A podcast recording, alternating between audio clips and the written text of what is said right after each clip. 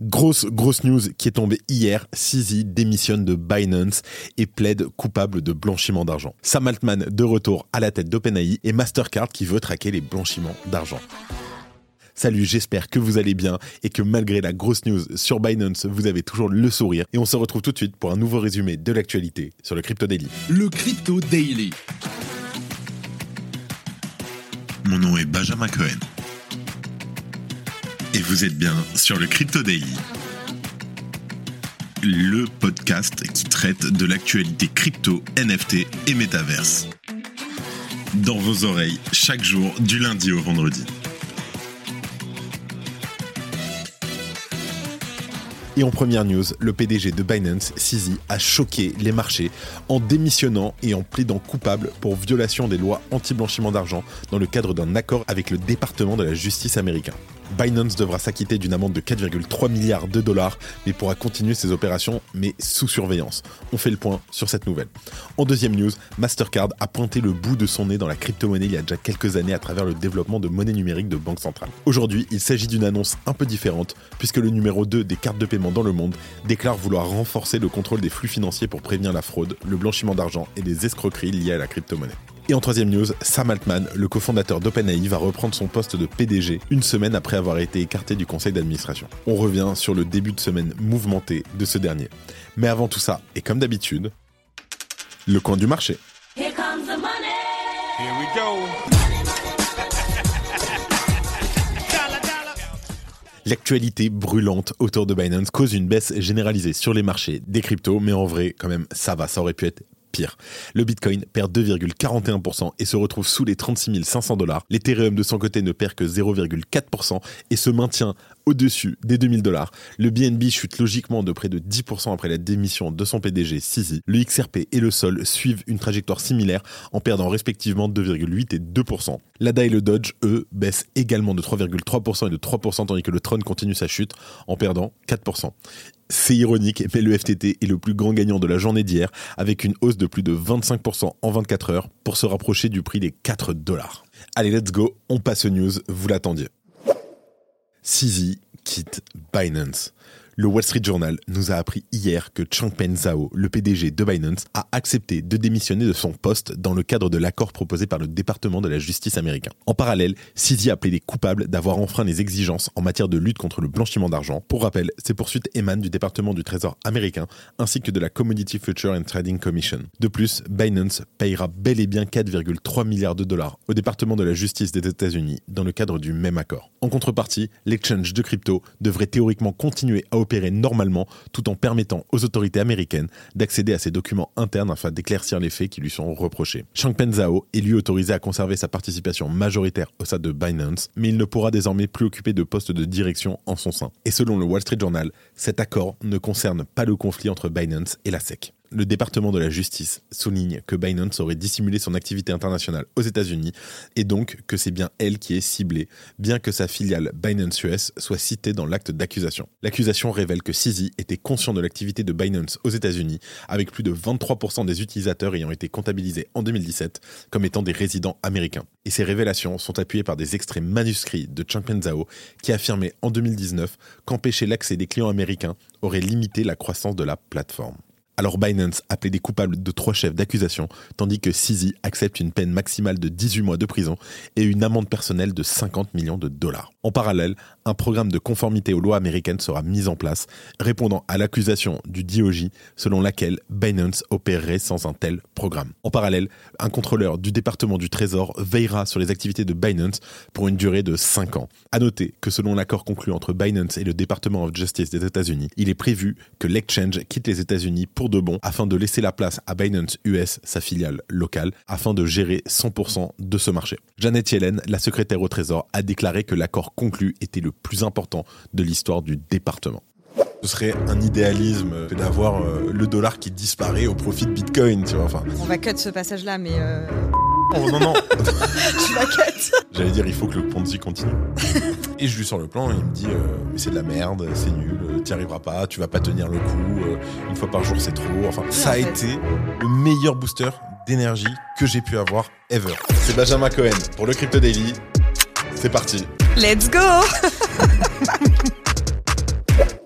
Et oui, comme vous avez pu l'entendre, c'est moi qui suis interviewé cette semaine sur le Crypto Daily.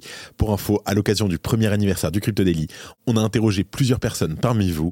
Et c'est donc la communauté, ou plutôt vous, qui avez posé les questions que nous avons compilées dans cette interview. L'interview sort comme d'habitude samedi sur YouTube et en plateforme d'écoute. N'hésitez pas à aller la regarder, on passe un très bon moment et on explique la vision aussi à long terme du média, le Crypto Daily. En deuxième news, on parle de Mastercard qui veut traquer le blanchiment d'argent. Alors Mastercard n'a pas attendu l'avènement de la crypto pour décider de sécuriser son réseau international. Mais devant la mauvaise réputation du secteur, elle fait preuve de proactivité et annonce qu'elle va taper encore plus fort pour le reste de ses opérations. Depuis 2021, l'entreprise possède déjà la plateforme CipherTrace Armada qui aide les banques à surveiller en temps réel plus de 6000 exchanges crypto pour tenter de repérer des activités suspectes. Mais Mastercard veut aller plus loin et vient d'annoncer un partenariat avec Fitzai, une plateforme de surveillance des échanges financiers basée sur l'intelligence artificielle. Alors cette technologie s'intégrera directement sur CipherTrace Armada afin d'activer en temps réel des alertes sur la moindre transaction crypto suspecte. Ce rapprochement va permettre à Mastercard de profiter de cette nouvelle technologie liée à l'IA qui promet des résultats plus rapides. Alors Fitzai annonce d'ailleurs pouvoir identifier et bloquer les transactions suspectes en quelques nanosecondes. À noter que cette solution affirme analyser annuellement près de 1,7 milliard de dollars de volume d'échange. De plus, la société détient près de 100 brevets liés à ce domaine d'activité et continue d'en déposer environ 10 par an. À la lecture des déclarations des uns et des autres, deux réflexions donc s'imposent concernant les intentions de Mastercard.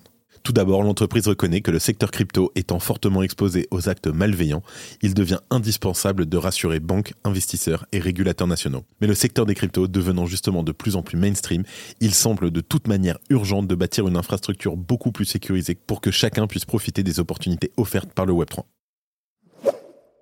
Si tu aimes le daily, une note et un commentaire nous aident énormément. Aussi, si tu ne veux rien rater de l'actualité, abonne-toi. Et en dernière news, ça s'en va et ça revient. On a Sam Altman qui est de retour à la tête d'OpenAI. Alors le cofondateur d'OpenAI, Sam Altman, devrait revenir en tant que directeur général de la startup DIA, moins d'une semaine après avoir été évincé du conseil d'administration de la société. Son départ avait suscité des réactions négatives de la part des employés et des principales parties prenantes.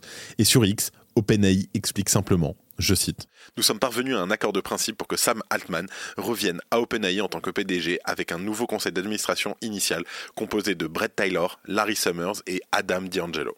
De son côté, Sam a partagé son enthousiasme, je cite, je suis impatient de revenir à OpenAI et de construire l'avenir en s'appuyant sur notre solide partenariat avec Microsoft. Pour rappel, Sam Altman a été contraint de quitter son poste le week-end dernier parce qu'il n'a pas toujours été franc dans ses communications avec le conseil d'administration. La fuite d'un mémo ne précise pas les raisons précises pour lesquelles il a été contraint de quitter l'entreprise. En tout cas, il indique malgré tout que le licenciement n'a pas été effectué en réponse à des malversations ou à quoi que ce soit lié à des pratiques financières, commerciales, de sécurité ou de protection de la vie privée. Et quelques jours seulement après son départ d'OpenAI, il avait été annoncé que Sam Altman et plusieurs dirigeants et membres du personnel d'OpenAI allaient rejoindre Microsoft, l'un des principaux investisseurs d'OpenAI. Pour rappel, les principaux investisseurs de l'entreprise, menés par le PDG de Microsoft, Satya Nadella, auraient d'ailleurs fait pression pour réintégrer Sam Altman en tant que PDG et remplacer le conseil de l'administration actuel à la suite de ce licenciement inattendu. Et pour terminer, après des négociations intenses, il semblerait donc que Microsoft et Sam Altman aient gagné la bataille. Et avant de terminer, les actualités en bref avec notre partenaire Bean Crypto. KuCoin dévoile sa crypto-card. Alors KuCoin, un des plus gros exchanges crypto au monde, lance sa carte bancaire crypto, la Q-Card, soutenue par le réseau Visa. Cette carte de débit permettra aux utilisateurs de KuCoin d'utiliser leur crypto pour les achats et services quotidiens. En deuxième news, Decathlon dévoile un jeu blockchain. Alors Decathlon, en collaboration avec Nomadic Labs, a approfondi son engagement dans l'industrie du Web3 en lançant le Rock Rider Geocaching Game sur la blockchain Tezos. Tether, impliqué dans une nouvelle affaire à 1 milliard de dollars. Alors Britannia Financial, partenaire de Tether, est accusé de ne pas avoir pleinement payé Arbitral International pour l'acquisition de la société de courtage Arbitral Securities en octobre 2021 la SEC rencontre Grayscale en vue de l'approbation de son ETF. Grayscale Investment a récemment rencontré la SEC pour discuter de sa demande de conversion de son Grayscale Bitcoin Trust en un ETF pour Bitcoin au comptant. Et la dernière news, les frais Bitcoin dépassent ceux d'Ethereum. Les frais de transaction de Bitcoin ont récemment dépassé ceux d'Ethereum avec une augmentation significative. En une semaine, les frais moyens de Bitcoin sont passés de 8,59 dollars à 12,75 dollars, soit une hausse de près de 48%. C'est la fin de ce résumé de l'actualité du jour sur le Crypto Daily. Évidemment, pensez à vous abonner pour ne pas rater le suivant, quelle que soit d'ailleurs l'application que vous utilisez pour m'écouter. Rendez-vous aussi sur Twitter et LinkedIn pour d'autres contenus d'actualité exclusifs. Je crois que j'ai tout dit, faites attention à vous, et moi je vous dis à demain. C'était Benjamin pour le Crypto Daily. Merci et à très vite.